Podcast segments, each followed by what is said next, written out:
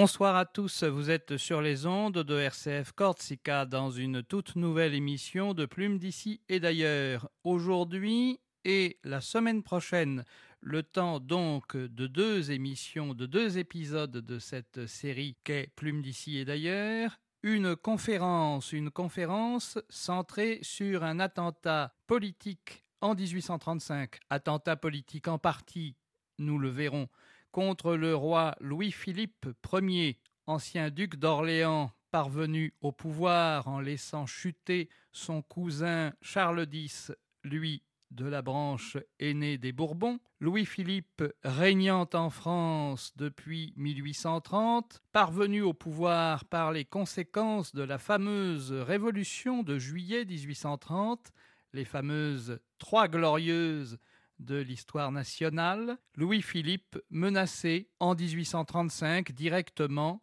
le 28 juillet 1835 par un attentat, un attentat réalisé en plein Paris sur le boulevard du Temple, le boulevard des théâtres populaires, le boulevard par conséquent du crime, le boulevard chanté par euh, Édith Piaf, par euh, Jean-Roger Cossimon, par Serge Reggiani, le boulevard qui hante aussi la littérature romantique française et puis le cinéma de Marcel Carnet et de Jacques Prévert, le boulevard du crime, théâtre d'un attentat terrible le 28 juillet 1835, donc par une journée très chaude. C'est ce contexte, c'est ce moment historique, c'est le personnage lié à cet attentat le plus directement, le Corse Giuseppe Maria Fieschi, ancien soldat de Murat et de Napoléon, que je vous propose de retrouver, de découvrir dans Plume d'ici et d'ailleurs et le temps de deux émissions. Il faut dire néanmoins un petit mot littéraire en prologue à cette conférence et à son ensemble. Fieschi a hanté la littérature depuis Balzac. Il est aussi cité dans la correspondance de Lamartine avec horreur, dans celle du fameux ministre Mollet à l'historien Prosper de Barante, Mollet voyant en la ruse méridionale et en la capacité d'énergie de Fieschi quelque chose de Napoléon, et disant à Barante Je vous le dis à vous seul, il marque aussi la correspondance et les mémoires de Madame de Dino, la grande amie de Talleyrand. Il marque aussi tout ce climat littéraire des Mystères de Paris de Gensu, des romans parisiens de Balzac, des romans parisiens également d'Alexandre Dumas. Rien n'interdit de penser que Victor Hugo n'a pas pensé un peu à Fieschi aussi pour certaines silhouettes des Misérables. Et puis, il a hanté la littérature longtemps puisque c'est dans un immeuble bâti sur les ruines de celui de l'attentat en plein boulevard du Temple Flaubert a écrit non seulement une partie de Salammbô, mais surtout une partie large et la quasi-totalité de l'éducation sentimentale, un immeuble dans lequel Flaubert, en plein boulevard du Temple, a habité entre 1856 et 1869. Mais je vous propose ce soir de replonger dans une grande époque politique romantique et troublée, la première partie d'une conférence récente faite à Alat autour du mystérieux, du ténébreux et du très complexe à suivre, Joseph Marie Fieschi. Bien sûr, il y a quelques défauts sonores, mais le sujet étant de haut intérêt, je pense que vous suivrez l'émission avec curiosité et solidité, je l'espère, jusqu'au bout. Bonne écoute à tous.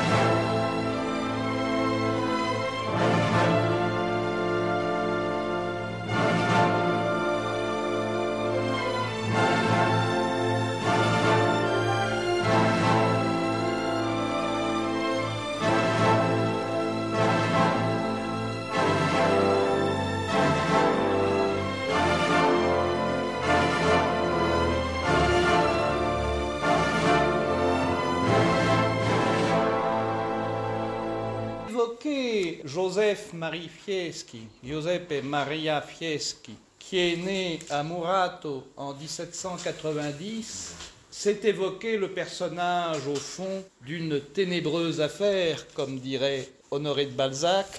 C'est évoqué un contexte, une période publique et politique tout à fait importante, tout à fait particulière, tout à fait virulente, tout à fait étrange aussi, qui est un mélange de romantisme, d'agitation politique, de tumulte républicain, bonapartiste ou légitimiste, c'est-à-dire royaliste de la branche aînée. Bref, toute une période, toute une époque, tout un ensemble qui ne commence pas que par le complot de 1835. Ce complot a, vous le savez sans doute, visé le monarque de l'époque, c'est-à-dire le roi Louis-Philippe Ier, qui était un cousin de la branche aînée des Bourbons et qui s'était hissé au pouvoir en juillet 1830 dans des conditions un petit peu particulières, puisque, vous le savez aussi, le roi Charles X, frère de Louis XVIII, frère de Louis XVI également, s'était trouvé dans le courant de 1830 chassé du pouvoir à la suite de la promulgation d'ordonnances politiques et de presse et d'une certaine analyse de la charte constitutionnelle qui avait garanti l'équilibre des pouvoirs au moment de la première restauration puis de la seconde en 1814 et 1815 et Louis-Philippe tout d'abord considéré comme le lieutenant général du royaume s'était hissé en réalité jusqu'au pouvoir en faisant chuter ou en laissant chuter son vieux cousin Charles X, ce qui faisait que tardivement mais efficacement, il avait rendu vivant et valable l'un des derniers mots de Louis XVIII, il avance discrètement, mais je vois qu'il chemine. Et qui est, au fond, Louis-Philippe? Louis-Philippe, c'est un ancien pistolero de Valmy, de Gemap. Il a servi sous les ordres d'un jeune général corse, d'ailleurs, Jean-Charles Abatucci, sous la Révolution. Et il est, au fond, ce que Jean Dutour a plaisamment appelé et lucidement appelé un prince de gauche. Mais il a, au fond aussi, bénéficié pour arriver au pouvoir du soutien d'un certain nombre de courants politiques, de sociétés secrètes. Ça va de la carbonaria italienne à la charbonnerie française. La carbonaria italienne, c'est Buonarroti, le conspirateur du siècle. La charbonnerie française, c'est Lafayette. Et d'un certain nombre de républicains, de jeunes républicains qui, lors des trois journées dites glorieuses de juillet 1830, avaient fait la révolution contre Charles X pour voir au bout du compte arriver un monarque bourgeois, d'apparence républicaine mais bien décidé néanmoins à régner, qui était donc le duc d'Orléans, né en 1773 et qui mourra en 1850, et qui est Louis-Philippe. Pour bien comprendre la ténébreuse affaire du complot de Fieschi, il faut comprendre ce contexte politique-là, extrêmement troublé, contexte qui s'est, dès les années 1831, 1835 et 1836, mué en une agitation politique particulièrement violente, avec toute une série d'attentats successifs contre Louis-Philippe, attentats de la branche aînée des Bourbons, c'est la conspiration en 1832 de la rue des Prouvaires, attentat des républicains, attentat peut-être de quelques bonapartistes, mais en tout cas de sociétés secrètes républicaines extrêmement importantes et agissantes, et dont une société particulière, la société dite des droits de l'homme, dont on va avoir à reparler dans l'affaire Fieschi très précisément, et qui a été interdite, elle, dans le courant de l'année 1833.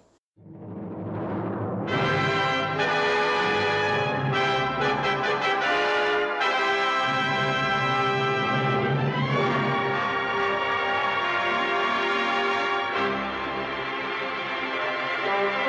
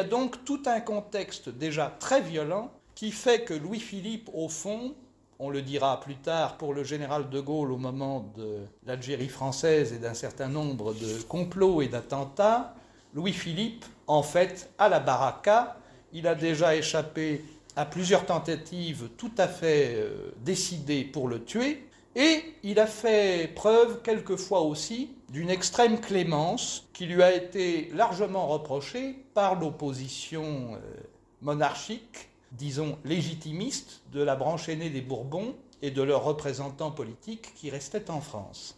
Une fois cette introduction d'époque faite, il faut bien dire aussi que le régime de Louis-Philippe repose et est bâti, fondé et garanti sur un certain nombre d'ambiguïtés, que toute une partie de la jeunesse notamment de l'école polytechnique, notamment d'un certain nombre d'écoles moins militaires, les beaux-arts ou quelques autres endroits de ce genre-là, sont des nids d'opposants à Louis-Philippe, de jeunes républicains comme le mathématicien Évariste Gallois par exemple, ou d'autres, font partie de banquets qui fêtent les verdicts de clémence qui accueille des procès faits à des républicains. Et lors d'un de ces célèbres banquets, en 1831, Évariste Gallois va jusqu'à tendre son verre de vin, tout en tenant dans la même main un couteau, et en disant à Louis-Philippe ce toast s'il trahit. Ça lui vaudra un procès et un acquittement. Tout cela pour vous dire que lorsque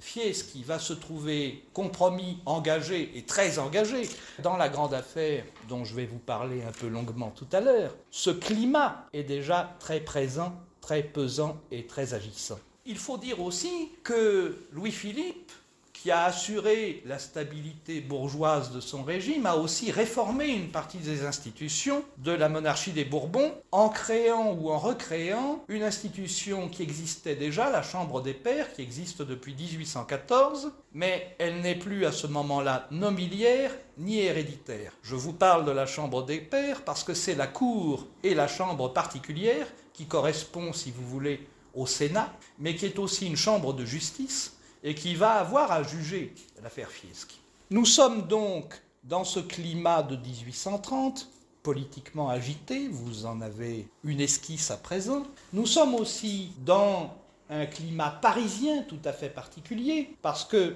l'affaire Fieschi va éclater dans un endroit tout à fait singulier, qu'on appelle déjà depuis une partie du XIXe siècle le fameux boulevard du crime, est en fait le boulevard du Temple, pourquoi l'appelle-t-on le boulevard du crime? Non pas parce qu'il est le lieu d'agitation politique, encore qu'il y en ait, euh, et qu'il y en ait même beaucoup, mais parce qu'il est le boulevard des principaux théâtres populaires de Paris. Il est le boulevard euh, des délassements comiques, il est le boulevard du fameux théâtre des funambules, celui qui euh, refleurira à la fois dans le Deux Bureaux de Sacha Guitry comme pièce de théâtre puis comme film, mais surtout dans Les Enfants du Paradis de Marcel Carnet et qui est si bien rendu par Prévert et par euh, les acteurs au service de cette affaire-là. Et c'est donc euh, le boulevard des succès de Frédéric Lemaître, c'est le boulevard des succès de Deux Bureaux, les mimes,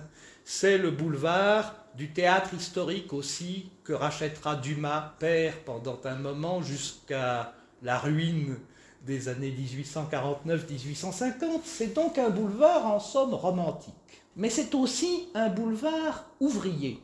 C'est aussi comme le Faubourg Saint-Antoine, comme un certain nombre d'autres lieux et arrondissements du cœur de Paris, un boulevard de petits ouvriers, de petits commerçants. C'est un boulevard pilier aussi des différentes légions de la garde nationale. Et comme c'est un boulevard qui a participé aux événements de juillet 1830 de manière mémorable, c'est un boulevard qui est régulièrement euh, célébré par le régime lorsqu'il est question d'année en année depuis cinq ans de rendre hommage à la révolution de juillet, aux blessés et aux morts de juillet, aux soulevés de juillet 1830 qui ont fini par aboutir au régime Louis-Philippard naissant. Bon, ça c'est donc, si j'ose dire, le décor et le cadre parisien. Je crois qu'il faut quand même aussi dire un mot de ce qu'était la situation entre les républicains, les bonapartistes et les monarchistes entre 1815 et 1830. Pourquoi est-ce que j'insiste tant sur cet aspect de la question? Parce que Fieschi a tout fait tout au fil de sa carrière, et notamment depuis son retour euh, en France continentale et surtout à partir de 1830 pour se faire passer au fond pour ce qu'il n'est pas véritablement, c'est-à-dire un prisonnier ou un proscrit politique, une victime politique des Bourbons, et vous verrez que c'est tout de même un peu plus compliqué que cela. C'est aussi à l'origine de ces quelques périodes fastes et aussi à l'origine de ces grands désagréments qui vont le conduire à cet acte et à cet attentat du 28 juillet 1835.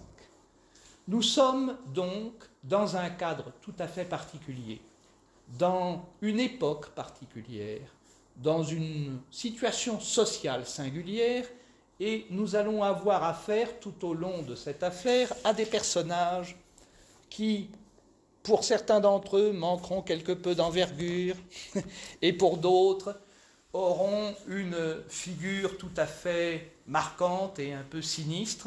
Et je ne parle pas seulement du physique de Fieschi qui est un peu particulier.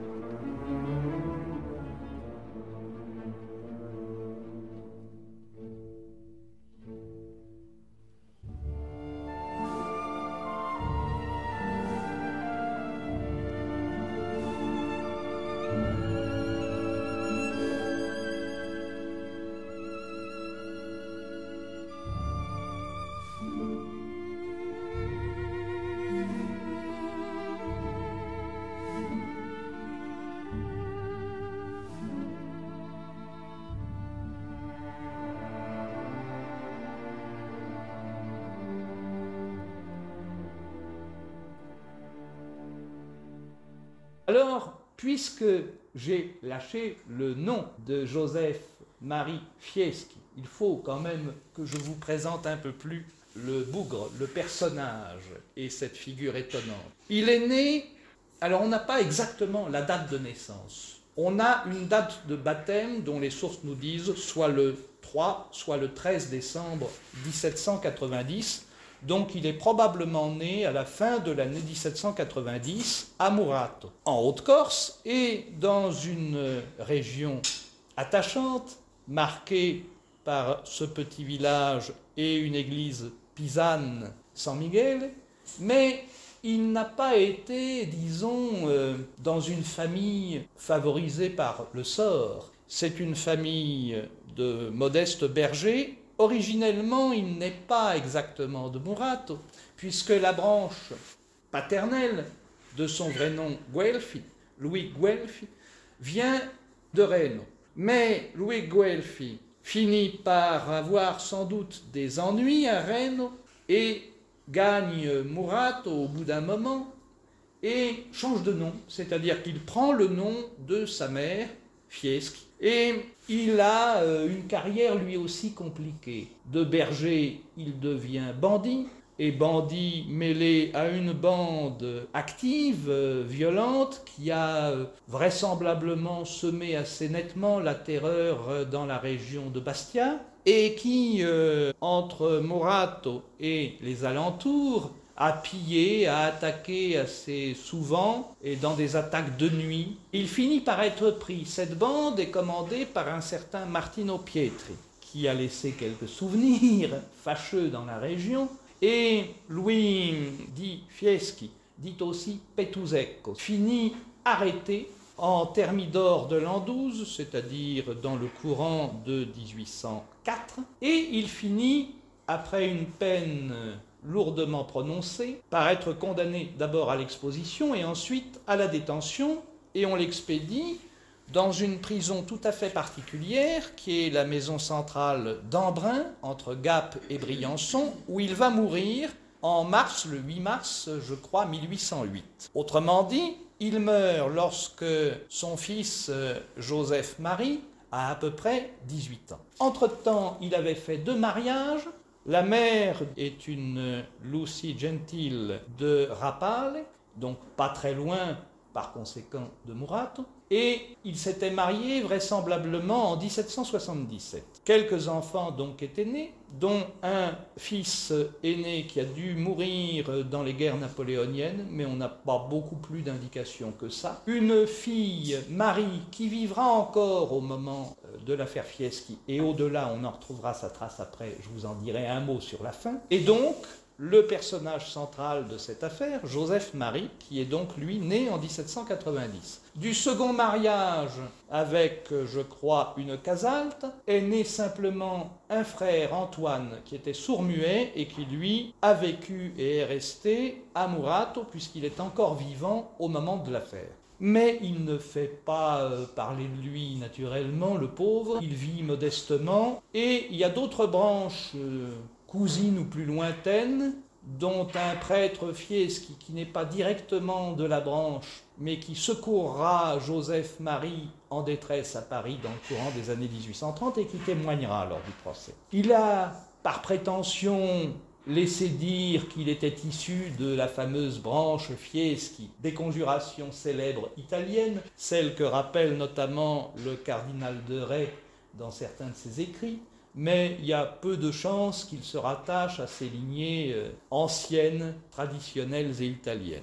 Joseph Marie a une jeunesse campagnarde d'un jeune berger corse issu d'une famille qui a eu des revers et qui vit très modestement et de manière austère, si ce n'est le drame de son père, qui est un drame de banditisme classique. Mais à partir de 18 ans, c'est-à-dire vraisemblablement le 15 août 1808, il s'embarque pour l'Italie et précisément pour le Grand-Duché de Toscane, où il s'est engagé en fait dans une des légions corses qui est prévue pour le service de la grande-duchesse Elisa, sœur de Napoléon. Ces régiments sont tournés en somme au service du roi de Naples, euh, qui n'est plus à ce moment-là Joseph Bonaparte, mais qui est Joachim Murat. Et Murat va utiliser ces régiments, naturellement, en Calabre, dans l'ensemble de son royaume, dans les tentatives concernant les prises de la Sicile et surtout dans l'affaire de Capri et dans la prise de Capri. Je vous rappelle que dans l'affaire italienne de Murat, dans l'affaire dite dans la grande affaire du royaume napolitain, Fieschi n'est qu'un Corse parmi beaucoup, beaucoup d'autres. Il y a à peu près, vraisemblablement, entre les militaires et les administrateurs du royaume de Murat, il y a à peu près 10 000 Corses au long du règne qui sont engagés dans l'ensemble. Alors, il a une carrière militaire qui est difficile à cerner difficile à fixer parce qu'on n'est pas tout à fait sûr que ce qu'il raconte soit vrai et exact. Il a notamment beaucoup exagéré une partie de son importance militaire. Il en a joué beaucoup, Il a joué aussi sur des homonymies. Il a prétendu que toute une partie de sa famille était morte au service de l'empereur ou au service des différents moments du règne napoléonien. Il a un frère qui est très probablement mort effectivement comme soldat de la Grande Armée, mais on ne sait pas à quel échelon. C'est tout. Mais il s'invente des oncles, différents membres de sa famille qui auraient eu un passé héroïque dans ces affaires-là. Il va même jusqu'à prétendre que son père lui-même a été soldat de l'Empire, ce qui n'est pas vrai, puisque on sait très bien qu'il est mort à un embrun comme euh, détenu de banditisme et non pas d'ailleurs détenu politique. Mais voilà, il ment déjà à ce moment-là, il brode, car euh, ses camarades le trouvent courageux au feu, entreprenant, euh, doté d'un certain culot, doté d'une belle énergie, mais le trouvent néanmoins aussi tout à fait intrigant, tout à fait manipulateur, tout à fait hableur et amateur de racontard. On le trouve aussi euh, vantard quant à ses aventures féminines qu'il s'invente déjà plus ou moins, mais ça ce sera une tendance qui se développera encore plus lorsqu'il sera sur le continent, et notamment euh, soit comme jeune ouvrier euh, drapier, soit comme prisonnier dans la période qui va suivre les guerres napoléoniennes. Alors de sa carrière, en revanche, on peut dire avec certitude qu'il a bel et bien servi à Naples, qu'il a sans doute servi dans des missions d'infiltration et d'observation en Calabre. Alors a-t-il fait un peu d'espionnage, un peu de répression politique? On ne sait pas trop.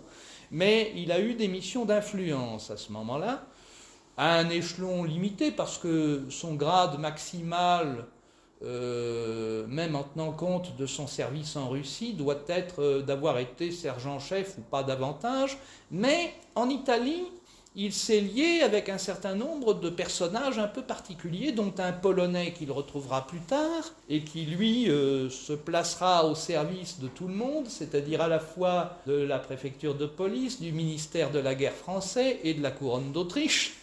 Ce Polonais-là, avant de retourner en Italie, d'espionner à nouveau à Naples, et on ne sait pas trop comment il a fini, mais il avait encouragé Fieschi à en faire autant en disant Tu ne peux pas savoir ce que cela rapporte si tu aimes l'argent, c'est une occasion en or. Bon, alors c'est peut-être aussi ça l'un des mobiles ou l'une des causes euh, d'une des affirmations qui a longtemps entaché euh, la réputation de Fieschi, qui est euh, qu'on l'a accusé notamment d'avoir trahi Murat au moment de la bataille de Tolentino en, en 1815 Or, ça ne paraît pas reposer sur grand-chose. Euh, il est certain qu'il a à un moment aussi truqué certains de ses papiers en jouant sur des homonymies pour se donner plus d'importance dans certains cadres de l'armée napolitaine.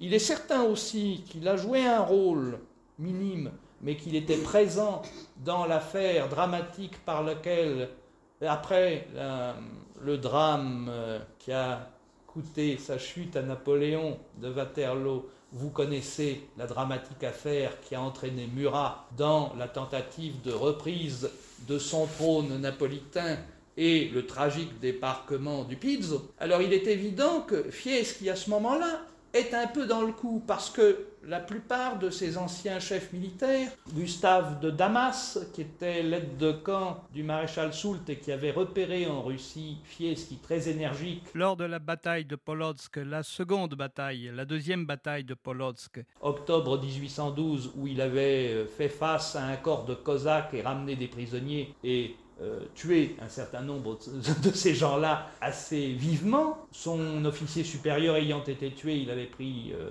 le commandement de l'affaire. Alors on a prétendu qu'à ce moment-là, il avait été décoré de la Légion d'honneur, ça n'est pas sûr du tout. Rien en tout cas ne permet de l'affirmer, aucune trace dans les archives de la Légion d'honneur. On a assuré, et c'est peut-être davantage vrai, qu'il avait été décoré en revanche de l'ordre royal de Naples sous Murat ce qui est certain, c'est qu'il ne portait pas la médaille, mais qu'il avait fait tatouer euh, l'ordre royal de Naples sur son sein gauche. Ça, les arrêts de l'enquête et du procès ensuite le démontreront.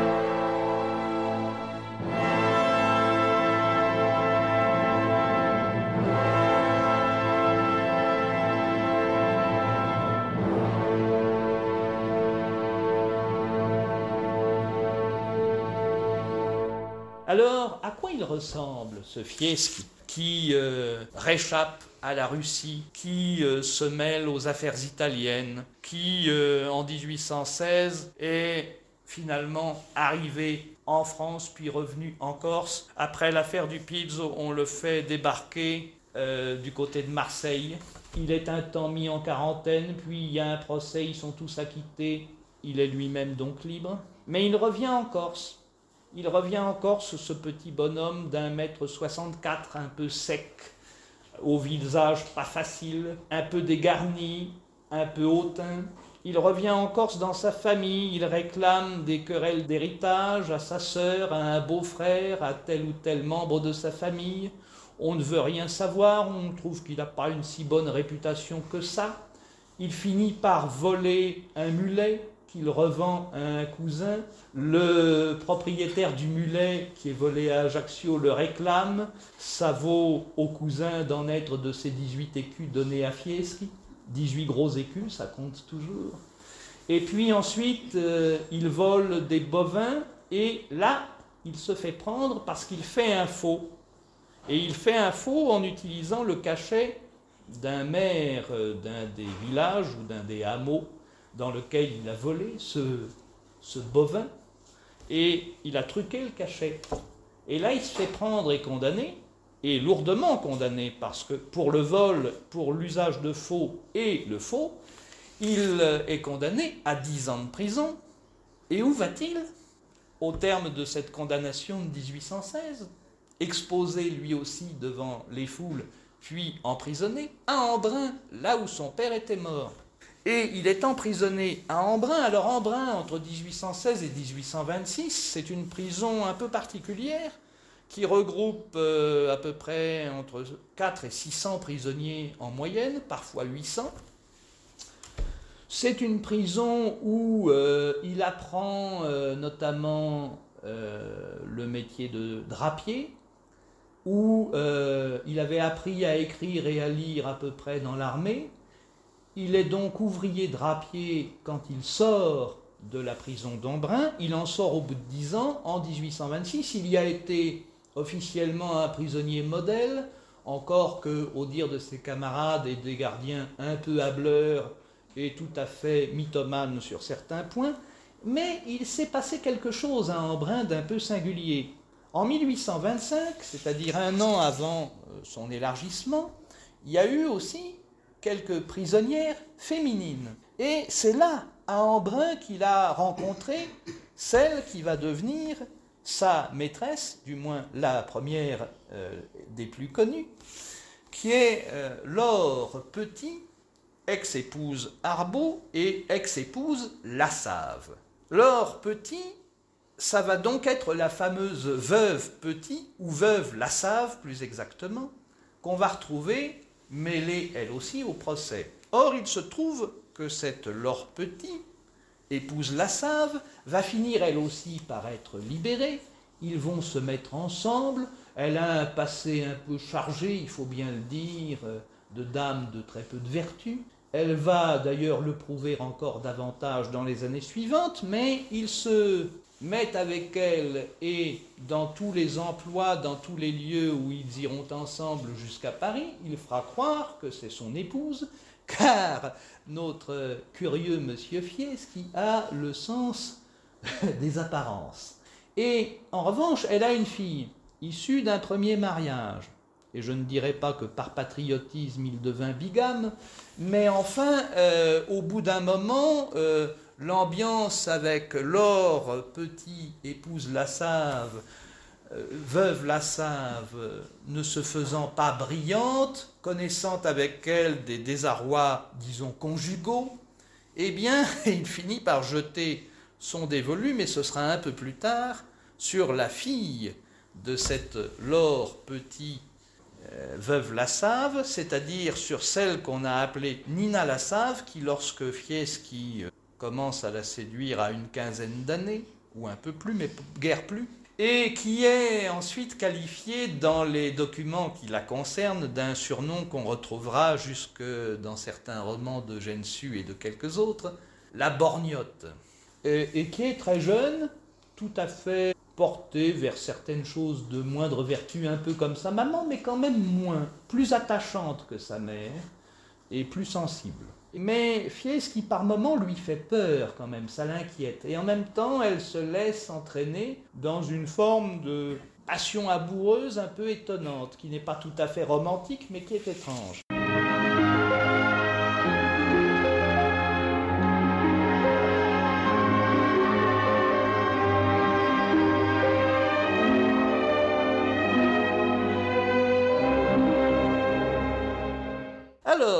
Vous dire par ailleurs de son parcours. À lui. Il a donc fait de la prison, il est libre en 1826, il devient un ouvrier drapier dans l'Hérault, notamment à Lodève, dans une manufacture royale aussi, toujours dans l'Hérault, il erre un peu à travers toute la France d'ailleurs, et il se fait engager un peu partout comme ouvrier drapier, comme aussi euh, apprenti chez des soyeux, comme euh, aussi vaguement mécanicien, parce qu'il a le sens du bricolage, de la haute mécanique, de la construction d'un certain nombre de choses. Et d'ailleurs, la machine infernale qu'il va créer pour l'attentat contre Louis-Philippe va prouver, dans un certain sens, un certain doigté et un certain talent dans ce domaine. C'est une existence un peu difficile, un peu complexe euh, financièrement, parce qu'il a des places régulières, mais il a des places dont il finit parfois renvoyé, parce qu'il est euh, soit un peu ramenard du point de vue politique. Alors tour à tour, euh, au départ, pas très enthousiaste de l'empereur, et puis de plus en plus enthousiaste dans ses déclarations auprès de ses camarades. Alors il y a des dirigeants, notamment sans doute à la manufacture royale où il a travaillé, que ça indisposait un peu. Et puis on l'a soupçonné de quelques petits larcins, mais on n'a pas pu le prouver. Donc il finit par arriver à Paris en 1830, au moment même où de lieutenant général du royaume, en septembre 1830, Louis-Philippe devient le roi Louis-Philippe Ier. Là, il faut bien le dire, euh, le parcours de Fieschi devient euh, curieusement plus politique parce qu'il euh, retrouve un certain nombre de ses anciens contacts. Contacts corses de la capitale qui sont des Corses modestes mais qui ont joué pour certains d'entre eux un rôle dans les milieux napoléoniens euh, bonapartistes exilés ou euh, anciens milieux napoléoniens purement militaires, qui se sont fixés à Paris et qui y sont restés. Alors il retrouve comme ça quelques vieux camarades du service de Naples, quelques autres qui ont servi en Russie. Et puis il essaie de se faire valoir près de ses anciens chefs, que ce soit Gustave de Damas, qui lui, euh, tout en ayant une vieille lignée monarchiste derrière lui, ayant servi sous les ordres du maréchal Soult par ailleurs, finit aussi par être embarqué dans des, euh, disons, des complots politiques libéraux tout à fait singuliers. Gustave de Damas est un personnage tout à fait étrange, passionnant et, compliqué. Et euh, il se trouve que Fieschi va peu à peu, comme cela, approcher un certain nombre de figures politiques de personnages liés à des journaux républicains aussi, où il va entrer comme homme à tout faire, comme figure. Alors il va quelquefois, soupçonne-t-on, partir un peu avec la caisse, ou bien les journaux vont faire faillite, donc il va se trouver par les faillites ou par les complications euh, diverses, un peu dans des soucis financiers. Il a tout fait aussi pour faire oublier son passé de condamné euh, de droit commun, et il a surtout l'intelligence d'avoir fabriqué, un peu grossièrement quand même, parce que quand on se penchera ensuite en 1834 sur l'ensemble des pièces du dossier, on s'aperçoit qu'elles sont grossièrement fausses, mais il a fabriqué en somme un dossier militaire euh, tout à fait approchable et convenable, et surtout un dossier de prisonniers politiques victimes des Bourbons, et c'est ainsi qu'il va peu à peu s'insinuer dans un certain nombre de relais politiques, euh, soit proches du pouvoir, soit d'opposition à Louis-Philippe, mais en tout cas, il va se faire valoir auprès de son ancien chef au service du royaume de Naples, qui lui-même avait des difficultés à faire euh, rembourser ses finances par l'ex-reine de Naples exilée, qui est le général Franceschetti, et qui mourra en 1834, mais non pas sans avoir recommandé Fieschi à quelques vieux amis. Et c'est ainsi qu'il va se lier avec l'avocat Patorni, avec un certain nombre de figures politiques corses influentes au sein du gouvernement, dont le maréchal euh, Horace Sébastiani, qui est ministre de Louis-Philippe. Et puis, comme ça, il fait avancer un petit peu son dossier militaire. Et comme il se présente comme une victime politique du régime précédent, eh bien, il en arrive à un poste modeste, mais néanmoins un poste militaire de prestige un peu euh, renouvelé pour lui, on l'expédie au 61e de ligne, puis dans différentes sections de ces régiments qui sont à Paris.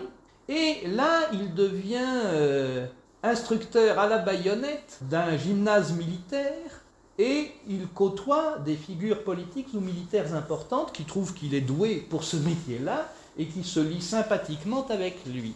Seulement, il arrive aussi euh, à être un peu plus intrigant, Fieschi et un peu plus étrange, parce que à ce moment-là, dans les années 1830, 31, 32, 33, jusqu'en 34, où le poteau rose est un peu découvert, il est aussi très certainement sous le préfet Baude entre 1830 finissant et le courant de l'année 1831 où l'archevêché de Paris est saccagé par des émeutiers, il est un indicateur de police. Vous avez pu suivre le premier épisode d'une conférence qui sera diffusée donc en deux parties sur Joseph-Marie Fieschi, responsable d'un grand attentat meurtrier contre le roi Louis-Philippe à Paris le 28 juillet 1835.